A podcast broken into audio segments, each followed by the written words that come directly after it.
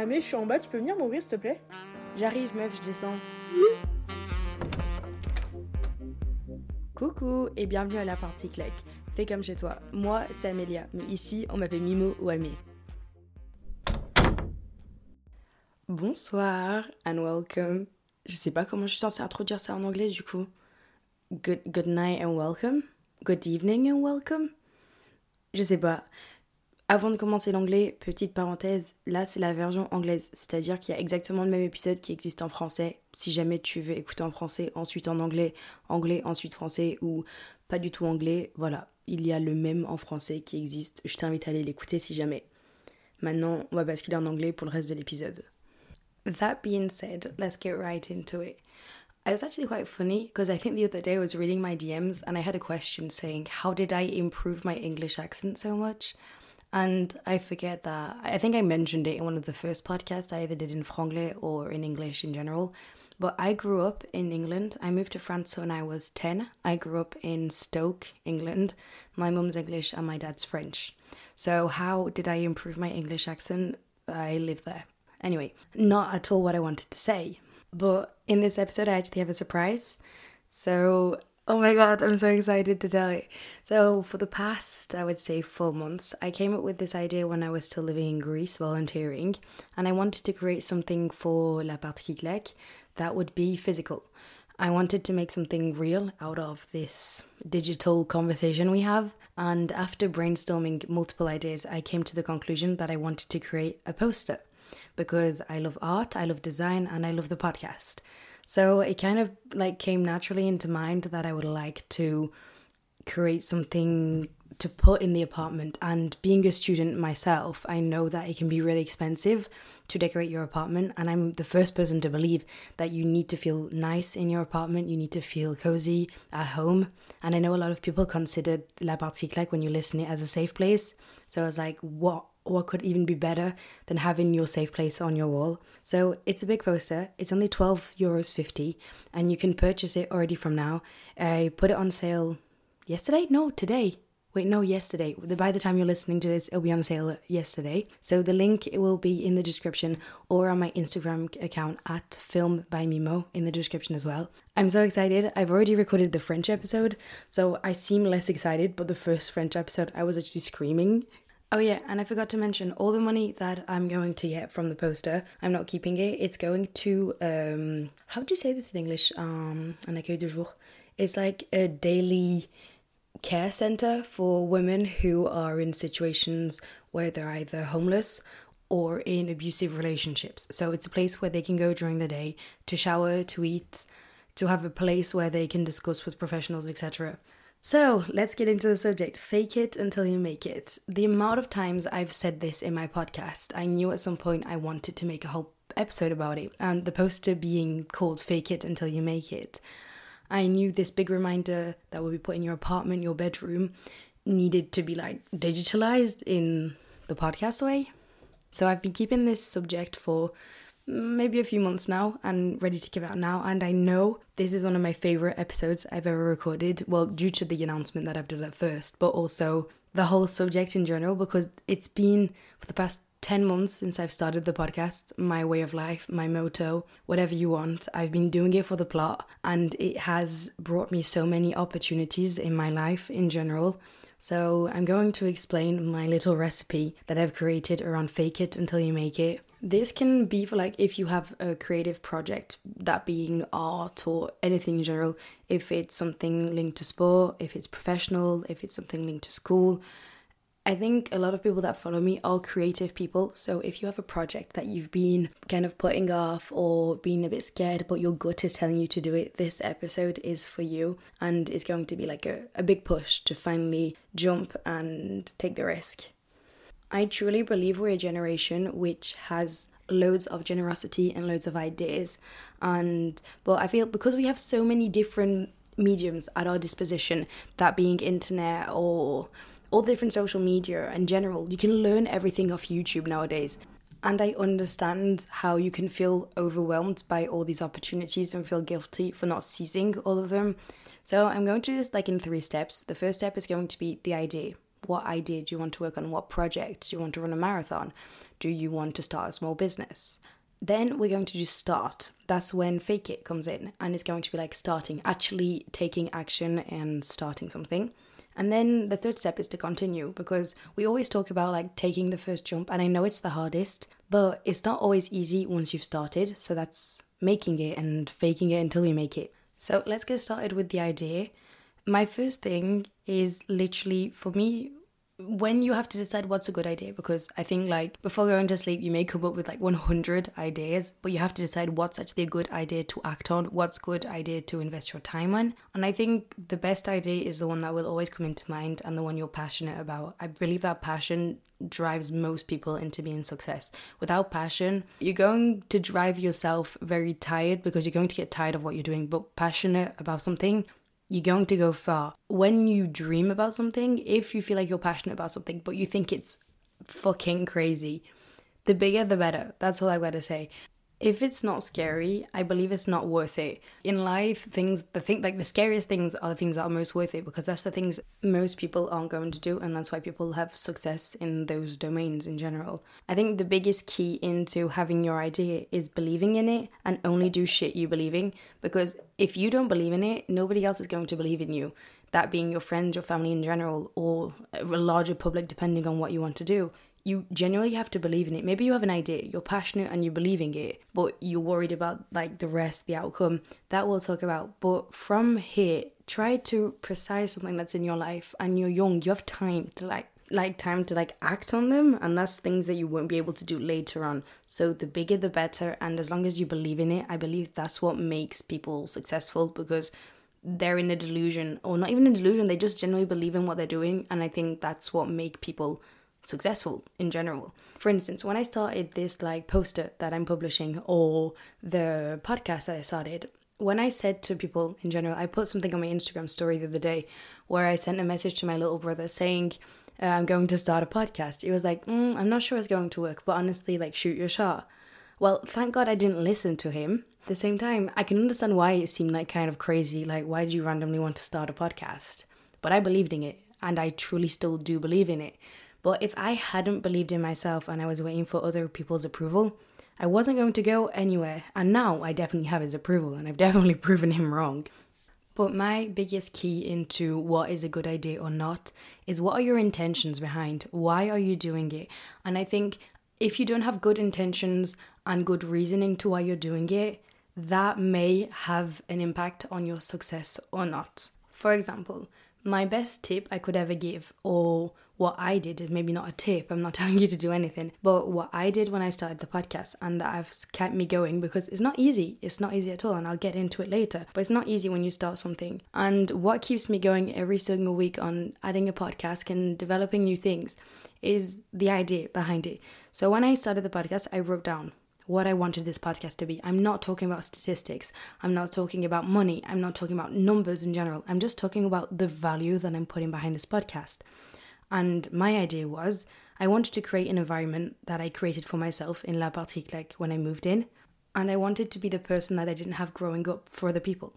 And I would be lying if I said, as the podcast became more successful and I started, or even right after, I didn't add like different goals, like for instance, having a certain number of downloads or like to be somewhere in the Spotify rankings in general. Obviously, these came into account, but when I'm like down bad and I'm not happy with the podcast, I'm not thinking about the number of downloads. I'm not thinking about that. I'm thinking about why I did it. And I think if you put a goal into your mind and you have the good intention behind, that's what's going to make you go far because you're not going to be discouraged when numbers aren't showing up, when people aren't encouraging you, as long as you know why you're doing it for the right reasons. I recently stumbled across a TikTok, I believe, or YouTube video, I can't remember, of this man talking about how we delay doing the thing or doing our project or something we put our minds to. And this is what he said Preparing to do the thing isn't doing the thing. Scheduling time to do the thing isn't doing the thing. Making a to do list about the thing isn't doing the thing. Hating on yourself for not doing the thing isn't doing the thing. Hating on other people who have done the thing isn't doing the thing. Hating on the obstacles in your way of doing the thing isn't doing the thing. Fantasizing over all the adoration you will get once you've done the thing isn't doing the thing. And the only thing that is doing the thing is to do the thing. It may seem like a lot like that, especially if you're struggling with following my English. But the whole point is the only thing to do is to start doing it. And I think that sometimes all you need is a reminder. And this is going to be a reminder because we're going to start the part where I'm going to talk about doing the thing where you start actually taking action on your idea. And this when being delulu comes in. So on TikTok, it's been a trend on being delulu, so being delusional.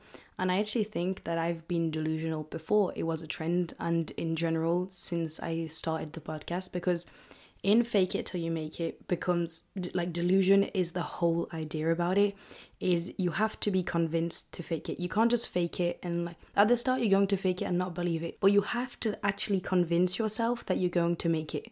You have to utterly completely convince your brain that there is no other solution than you like being convinced and i think that's what happened. Like to the point where when success was coming, I wasn't even surprised in a sense because I kind of was like, this is going to happen anyway. So it's kind of obvious, even though at deep time I was kind of like, I would like wake up at some points and be like, oh my God, this is amazing. But at the same time, I was like, yeah, I'm working for it. So sometimes I would feel ungrateful. And then I'm like, okay, wait, you've just convinced yourself so much. And then sometimes you get surprised and then you just feel like this huge amount of being like being proud of yourself and it's the best feeling ever. One of my regrets, so I don't, you know, when people say I have no regrets because I wouldn't be the person I am today, I, I understand it and I probably would do the same thing that I did right now. But at the same time, I do regret kind of not starting earlier because I was trying to convince myself that I didn't have the right microphone. I didn't have enough time. I didn't have enough ideas. I didn't I didn't do like I, I just lacked a lot of confidence more than I lacked actual ideas and material in general. And the turning point in me deciding to start was the moment where I started criticizing what I said before, like hating on people that do the thing. I started criticizing people that was doing what I wanted to do, there were people that I would admire and find inspira- inspiring before starting. And then at some point, I had this pivotal point of like feeling critiquing them. And I was like, why the hell are you critiquing them? You're not even doing anything, nevertheless, like anything better. So, like, please, Amelia, shut the fuck up. You're no- you can't even talk about this. So, that was kind of my point in my brain saying, okay, I'm going to start, but this is going to be now or never, and like better than ever. That rhymes. That sounded really cool. And I was like, this has to work, otherwise, I'm going to be like not very happy with myself, not with anything else.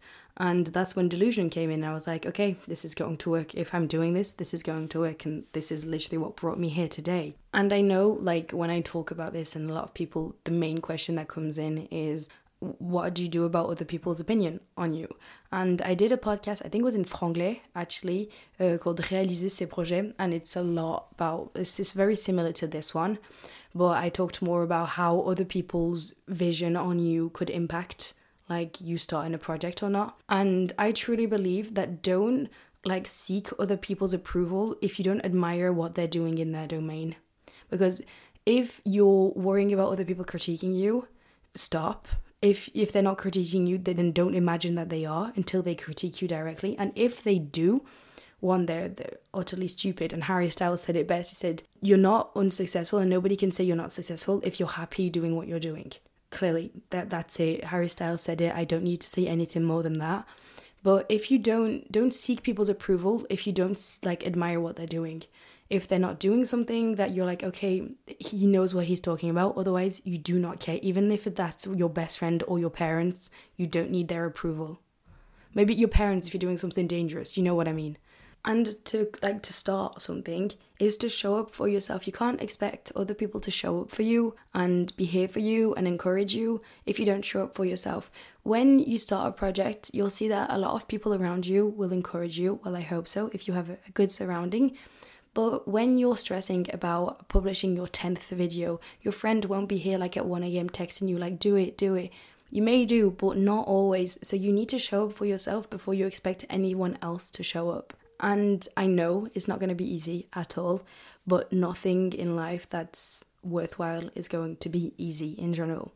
And that's the point what I want to talk about with continue because once you faked it and you've started and you're still faking it, how do you make it in a sense? Because we talk all the time about like doing the first step, like doing the whole thing, but we never talk about how to continue because It's easy to start projects. I started a YouTube channel in the start of 2022 and I just didn't continue. I did the hardest part of starting like the whole YouTube channel in a small town, everything.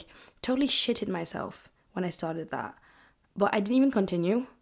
And I think like I thought I did the hardest part when I started, but then I realized that I actually had to continue and it wasn't just going to be like haha surprise really easy.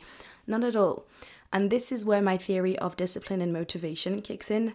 A lot of people say you need motivation to have a project work, I believe the contrary, that you actually need discipline because motivation comes and goes. I may be motivated sometimes to do a podcast, but I would say 50% of the time it's not the case. But I'm disciplined. From the start, there's only been three weeks that I haven't come out with a podcast and I've made a break, just like during the summer holidays. Otherwise, there's always been a podcast episode.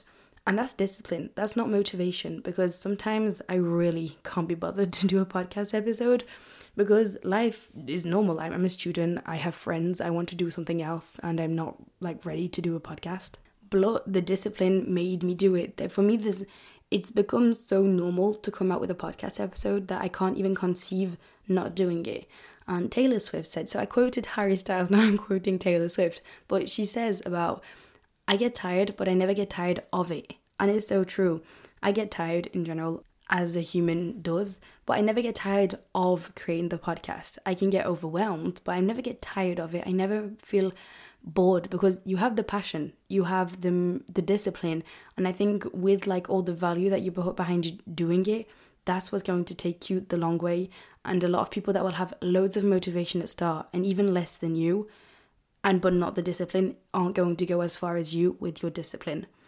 And I think the other big key into being successful is to accept to make errors. You're allowed to fuck up. You're allowed to not post one day. You're allowed to not go run that day. You're allowed to not do something. I don't know what your project is, but you're allowed to fuck up and you're allowed to admit that you fuck up. And it doesn't make you someone like a failure. It doesn't make your project a failure at all. It makes you human. And that's what makes your project so real. And you getting up from that failure or you getting up from that tough part makes your project so much real and so much more precious, I believe. And imagine you like put goals. I'm talking more about statistics, and you're like, oh, I didn't achieve it, whatever. And sometimes you just don't get what you want because you deserve more. And that may be paradoxical, but sometimes you may strive. For instance, I strived for my YouTube channel at first, and I really wanted my YouTube channel to be successful. It didn't work. I lost motivation and I didn't have discipline. But I maybe deserved more because if I had continued that YouTube channel, I probably wouldn't have started the podcast. So at the same time, you're kind of like, it, it was uh, in French we say un bien pour un mal. I don't know how you would say that in English, but that's what I truly believe. And my little Delulu ass likes to. okay, this is going to be very Disney Channel kid of me or very success story. I don't know. I don't know. Put it as you want. But I like to believe when I'm in a situation where I don't get what I want, where it's really complicated and it's really hard, I'm like, this is going to be my movie one day. One day we're going to make a documentary about me and I'm going to explain how hard it was at start. Like, no interesting documentary starts with someone like, okay, I'm a Nepo baby and I literally got everything I wanted when I was born. No, no. The best success stories are the people that actually messed up for like 20 years and then actually made it successful. I saw the other day that Mr. Beast only hit like 100k on YouTube after five years of posting videos he is the biggest YouTuber on the planet. If that isn't a proof to it. So when you like imagine you're in a rut right now and you can't get out of it, just imagine the documentary is going to be, oh yeah, it was so complicated at this point. So I maybe just like making it a bit more aesthetic. We're like rom- romanticizing this hard part, but it makes it so much easier. The biggest lesson I had to learn while continuing on doing my podcast is we all search for validation one way or another is like undeniable. You can't say that I do not seek validation. If you do, if you don't, well, I don't know how you do it. You're not a human. I can't imagine someone who definitely doesn't seek validation at all. And as something becomes successful, I want, especially people who I care about, to see the success and see how hard I actually struggled to become here. And I tried it. I like. I tried it. Oh my god! if my mom listens to this podcast, she's going to kill me. I tried I'm tired. It's 3 a.m. when I'm recording this. I tried my best to like explain what I was doing to like my parents and stuff. And at one point, I was like, they're just not going to get it. I'm not going to tire myself over this. And at some point, your work will talk for you. You'll not have to justify what you're doing. And like when something happy comes, don't you don't need to show it everywhere, even though I, I kind of do, and that's paradoxical. But like I decide what good news I share and not because I have this thing like you know when people put bad energy on you because like you say a good news and they're kind of jealous. So it, I don't know. I have this really really bad relationship with sharing good news but at the same time i believe that it's made it so much more humble and i've only it's like taught me how to appreciate my own successes without having other people's approval on them to make them like success like i only judge of my own success and that what makes me like that's what makes me irritable as well when people say you're so lucky i'm like why am i lucky like what makes me lucky okay in general i see why someone would say that but at the same time it's like no girl i'm not lucky i worked for it but at the same time it's just frustrating because i'm not going to show you the times that i'm crying in front of my microphone or that i didn't go to that party because i wanted to do this. At the same time it's that but it's, it's for it's me and me. It's my relationship with myself that i have to work on. So that's it for the episode in general and just to conclude, I would just really say that I think I I have no idea or no concept of what's actually realistic or not in life in general right now because I've just been so delusional in general, but even like in friendships and like traveling and stuff, I've always just been like, I want to do this, so this is going to be possible and this is going to happen, and it's happened like I want to say like my parents haven't like my parents are behind me. I have nice parents, but they haven't paid for me to travel. They haven't paid for me for this podcast. I I like worked to buy the, all the equipment and everything, and I just live in this delusion that things are going to happen, so they happen, and that's what brought me here today. And my message is you can literally do the same. I have nothing that you don't have.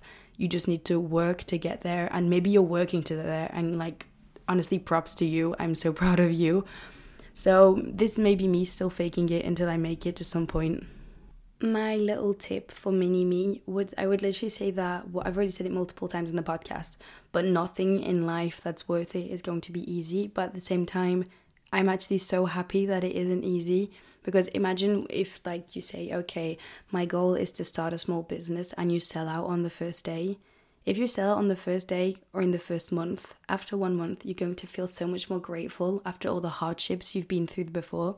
So, the more you work and the more success you get after, it's just so much more satisfying than getting instant success that hasn't been actually really worked for, or like you're going to get rewarded for something that you didn't work as much for.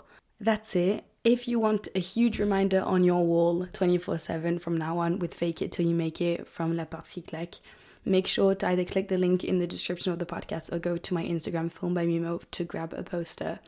Thank you so much for all your support on the podcast in general because I talk about like fake it until you make it, but I genuinely wouldn't be here talking to you right now if it wasn't for all your support, your support. Wow, I'm so tired. All your support on the day like daily basis.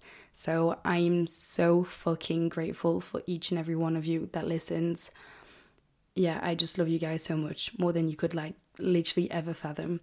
So that's it. I hope you liked the English episode. Make sure to let me know on Instagram if you prefer the episodes dividing in French and English or you prefer the franglais ones.